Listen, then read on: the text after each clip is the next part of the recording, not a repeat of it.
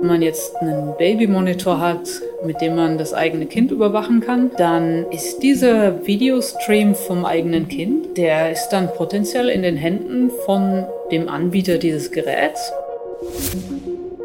Jeder Mensch, der Geld auszugeben hat oder der bei der nächsten Wahl eine Stimme hat, der ist auch für so international tätige Großkonzerne interessant. Solche Gesetzgebungsvorhaben können durchaus dem echten Leben, den technischen Gegebenheiten der Jetztzeit um zehn Jahre hinterherhinken.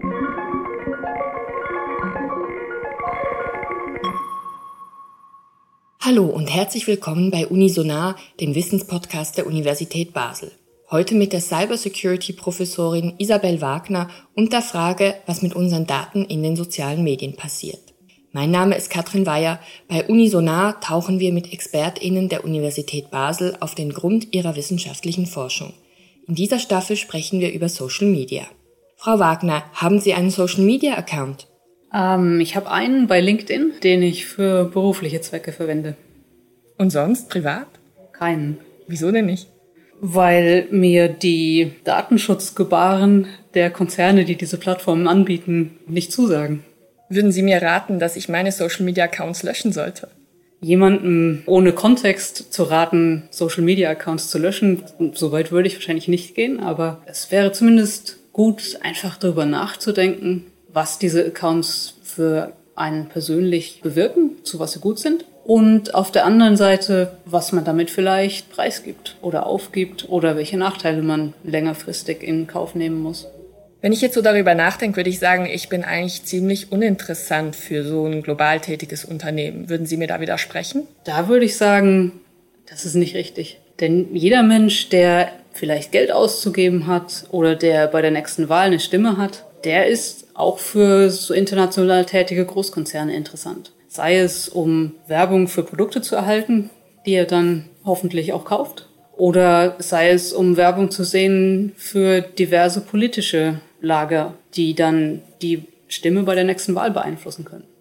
Wenn man sich so einen Konzern wie Facebook anschaut, das sind ja wahnsinnig viele Daten. Ist das überhaupt realistisch, dass das alles ausgewertet wird, was ich da den lieben langen Tag mache?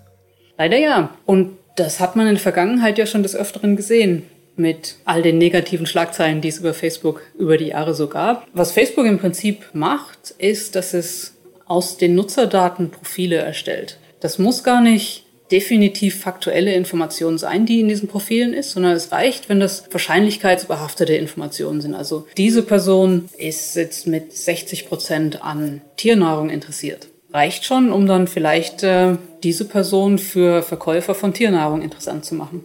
Und diese Profile, die Facebook hat, sind auch nicht klein. Also jeder Nutzer kann hunderte von verschiedenen Attributen besitzen. Und diese Attribute stellt Facebook dann den Werbetreibenden zur Verfügung, die basierend auf diesen Attributen dann ihre Werbung an bestimmte Zielgruppen ausstrahlen können.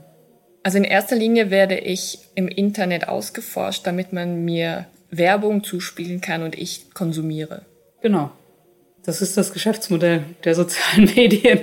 Und wie kann es sein, dass diese Plattform trotz all dem Wissen, das wir mittlerweile haben, was mit unseren Daten passiert, weshalb funktionieren diese Geschäftsmodelle immer noch so gut? Einer der Gründe ist natürlich, dass, die, dass dieses vordergründige Modell von Facebook, Nutzer zu verbinden und Kontakt zu schaffen oder bestehen zu lassen, das ist für Menschen unglaublich attraktiv. Äh, insbesondere in einer Zeit, wo viele vielleicht häufiger mal umziehen oder vielleicht sogar in, ins Ausland ziehen. Es ist sehr attraktiv, mit alten Bekannten in Kontakt zu bleiben und auch mit Verwandten. Ein anderer Aspekt ist natürlich, nun, warum gehen die Nutzer alle zu Facebook und nicht woanders hin?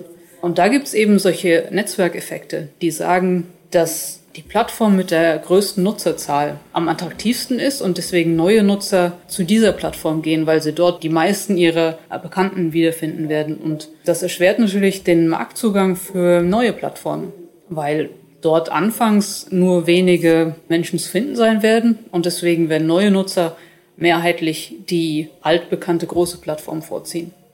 Wir haben jetzt viel über Facebook gesprochen. Es gibt ja auch noch andere Plattformen wie zum Beispiel Twitter oder Sie haben LinkedIn vorhin erwähnt. Funktionieren diese Plattformen alle nach dem gleichen Schema oder sagen Sie, es gibt Plattformen, da ist die Privatsphäre nicht ganz so, wird die nicht ganz so mit Füßen getreten? Twitter im Prinzip verdient sein Geld auch mit Werbung. Also würde ich annehmen, dass es im Prinzip ähnlich funktioniert. Aber im Endeffekt kommt es natürlich auch ein bisschen darauf an, wie man als Einzelner eine Plattform benutzt. Wenn ich zum Beispiel sage, ich habe einen LinkedIn-Account für berufliche Zwecke und all meine Interaktionen mit LinkedIn finden zum Beispiel aus dem Uninetz raus statt und betreffen berufliche Dinge. Neue Stellen, die ich anbieten kann oder neue Veröffentlichungen, solche Sachen. Dann hat LinkedIn weniger Gelegenheit, andere Details aus meinem Leben zu erfahren, hat weniger Gelegenheit, ein umfassendes Profil zu bilden, verfügt also über weniger Daten über mich als Person. Während wenn ich auf Twitter all meine privaten Meinungen und Interessen kundtue, dann erfährt Twitter natürlich da wesentlich mehr. Und wie funktioniert dieser Mechanismus? Also Sie haben gesagt, da werden die Informationen gesammelt und dann legt man ein Profil von mir an. Aber es ist ja dann nicht Facebook oder Twitter selbst, die dann die Werbung schalten. Was passiert denn mit diesen Profilen? Facebook ist ein bisschen ein Spezialfall. Weil im Endeffekt, was passiert ist, dass Facebook Profile baut von den Nutzern und dann hat Facebook auch eine Webseite, die sich richtet an die Werbeindustrie.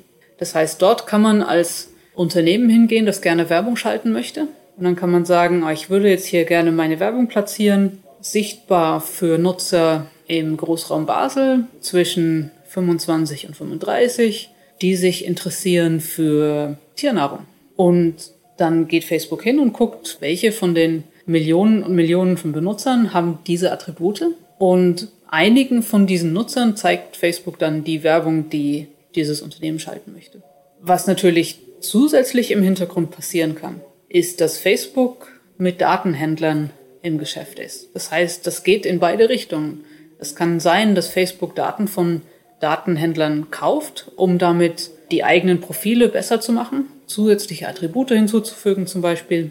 Und im Gegenzug kann es auch sein, dass Facebook Profile oder Teile von Profilen an Datenhändler verkauft, wo dann der Datenhändler das Nutzerprofil, das der Datenhändler schon hat, verbessern kann mit Attributen von Facebook. Es kann also zum Beispiel sein, dass eine Credit Scoring Firma mit Datenhändlern im Geschäft ist und Facebook auch und der Datenhändler ist dann in der Situation, dass er sowohl detaillierte finanzielle Informationen hat über einen Benutzer, als auch detaillierte Informationen über Interessen und Vorlieben, Freundeskreise, all solche Sachen. Das heißt dann also, dass Profile aus diesen verschiedenen Quellen bei Datenhändlern zusammengeführt werden können. Und der Datenhändler kann dann im Prinzip die Daten weiterverkaufen an wen auch immer er möchte.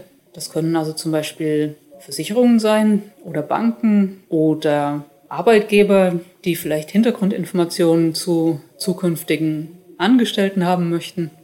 Das Schwierige dabei ist, dass man das von außen nicht wirklich beobachten kann. Das heißt, wir wissen quasi von Datenlecks, die es in, in der Geschichte ab und zu mal gab, ja, oder ab und zu auch häufig, was so für Profile und Daten bei verschiedenen Datenhändlern vorhanden sind.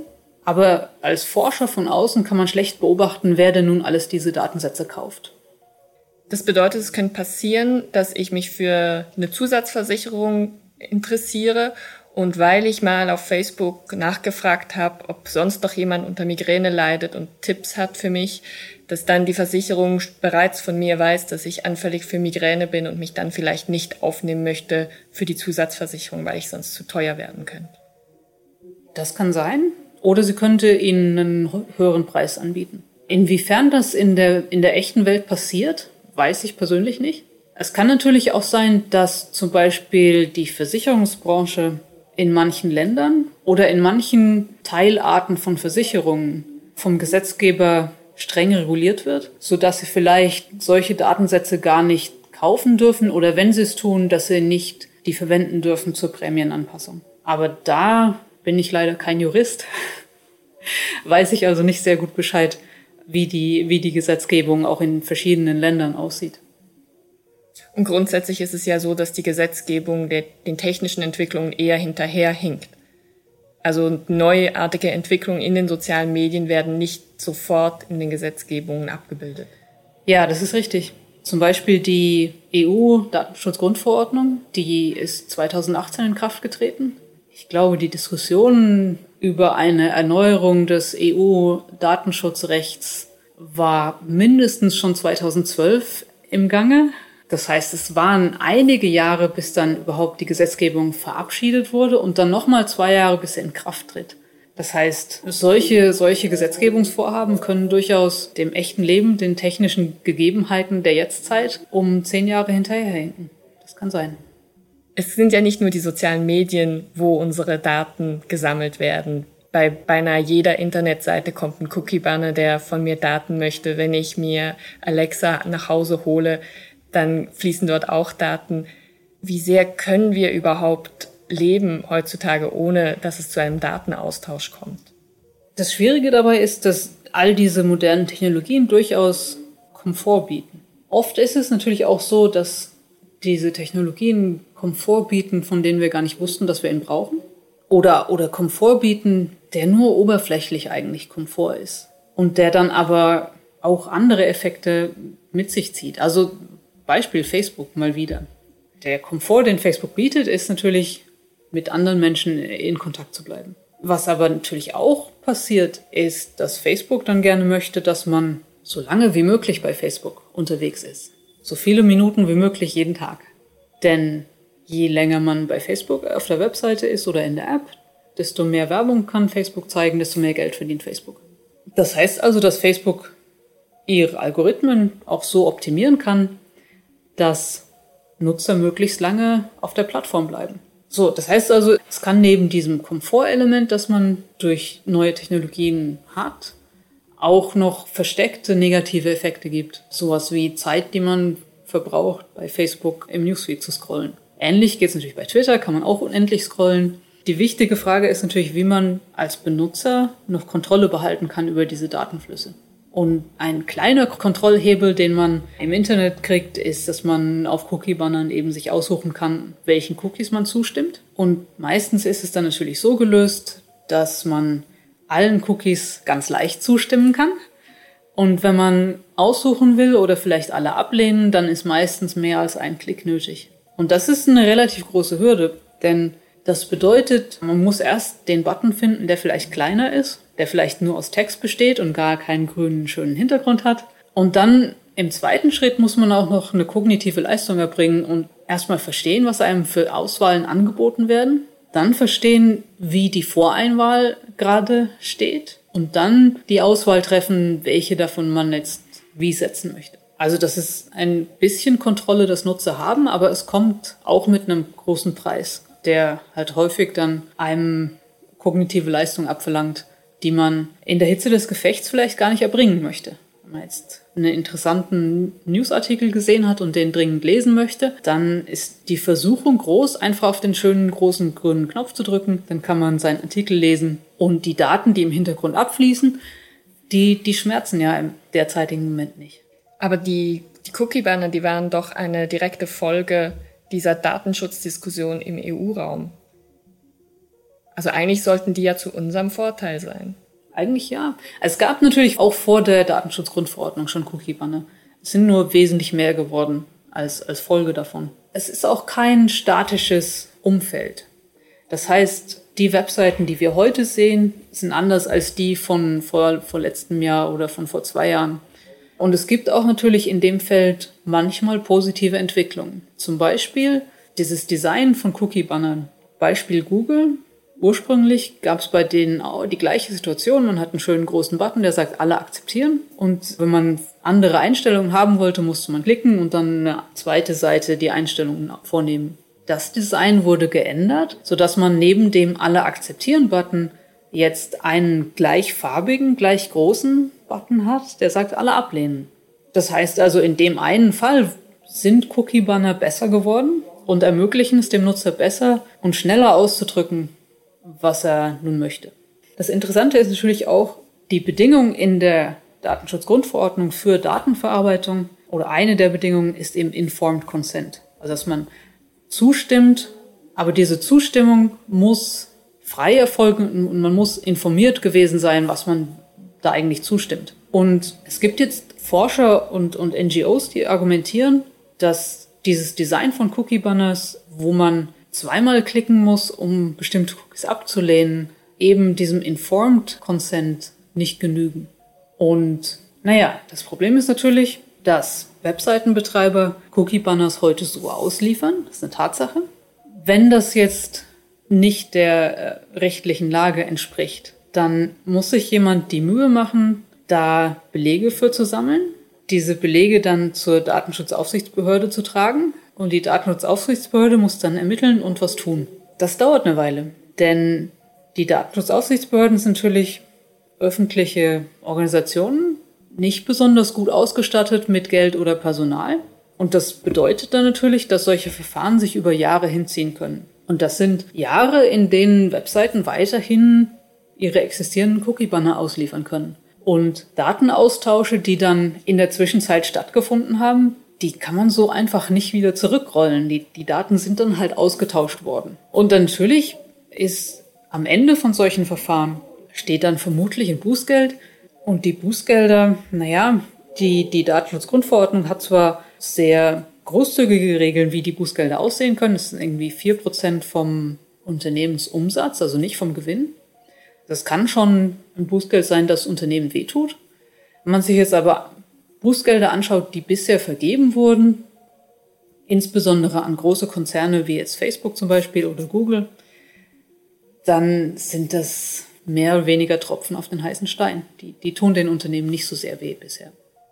Sie möchten sich in Ihrer Forschung künftig nicht mit sozialen Medien beschäftigen, sondern mit dem Internet der Dinge, also zum Beispiel smarte Fernseher, Kühlschränke, Alexa, Siri.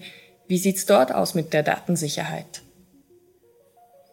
Da sieht's ähnlich schlecht aus.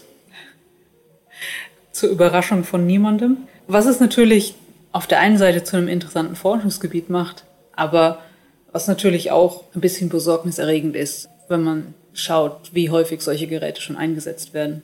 Ein Aspekt, der dieses Internet der Dinge Umfeld schwierig macht, ist, dass man als Nutzer noch weniger Kontrollmöglichkeiten hat. Im Webbrowser, wenn man jetzt zum Beispiel Facebook nutzt oder irgendwelche anderen Webseiten, im Webbrowser hat man die Freiheit, sich einen Werbeblocker zu installieren.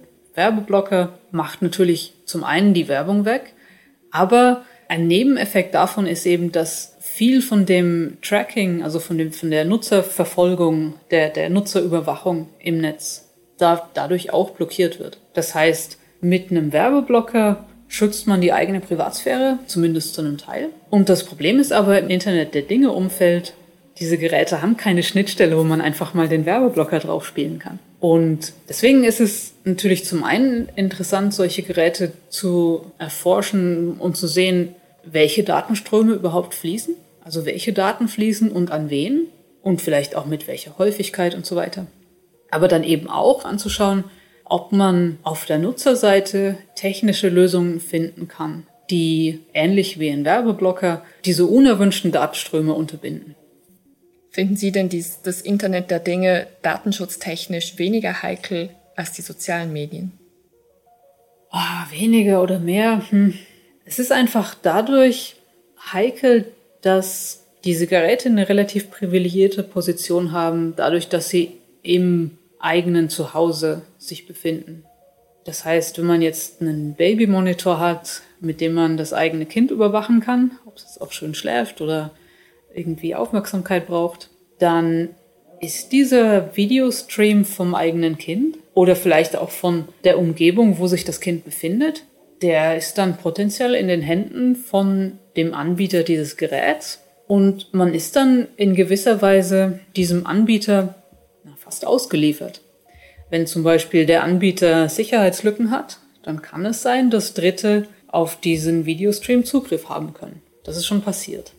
Das gleiche kann natürlich passieren, wenn man ein smartes Türschloss hat oder so eine ähm, smarte Klingel, wo man sehen kann, wer vor der Tür steht. Da kann es natürlich sein, dass Dritte dann diesen Videostream sehen können und schauen, was auf der Straße so los ist. Ähnliche Überlegungen gelten für smarte Matratzen.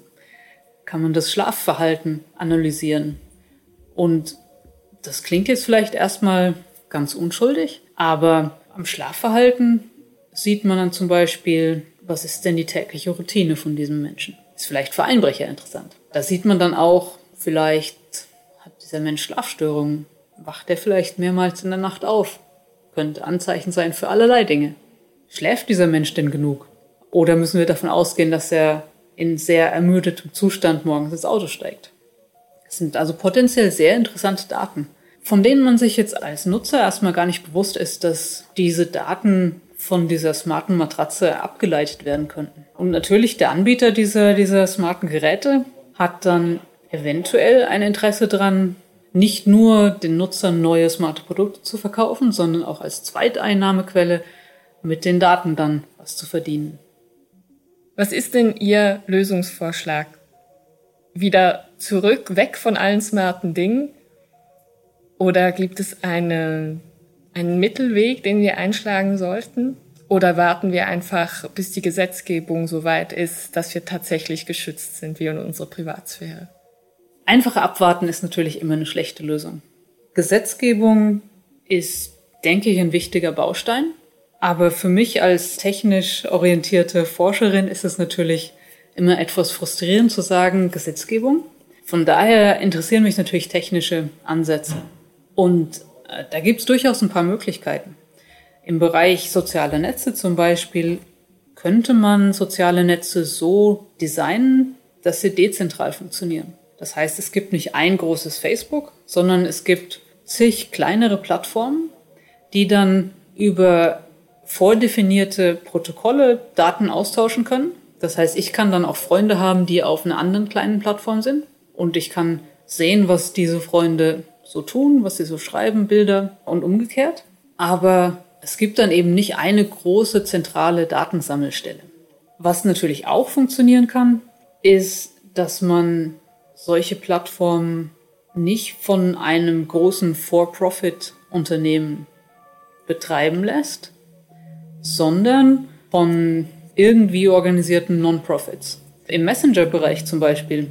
Also WhatsApp gehört ja zu Facebook und das heißt dann, die Unterhaltungen sind verschlüsselt zwischen Nutzern, aber Facebook sieht trotzdem die Metadaten. Das heißt, wer redet mit wem, wann, wie lange, welche Art von Nachrichten, wenn da Bilder verschickt oder nur Text oder was auch immer. Diese Daten erhebt Facebook, speichert sie und die fließen mit in die Facebook-Profile ein. Auf der anderen Seite gibt es sowas wie Signal, auch Ende zu Ende verschlüsselt. Interessanterweise das gleiche Protokoll, das WhatsApp verwendet, wurde original von Signal entwickelt.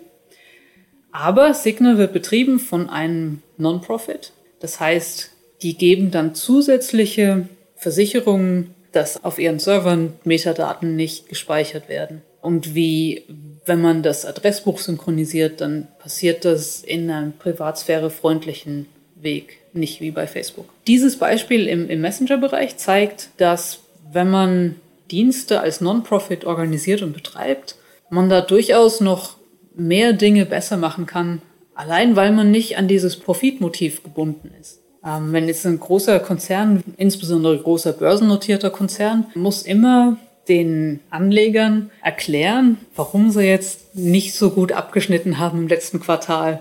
Und deswegen ist deren Streben immer nach mehr Profit und die Daten der Nutzer sind halt nur ein, eine schöne Quelle dafür.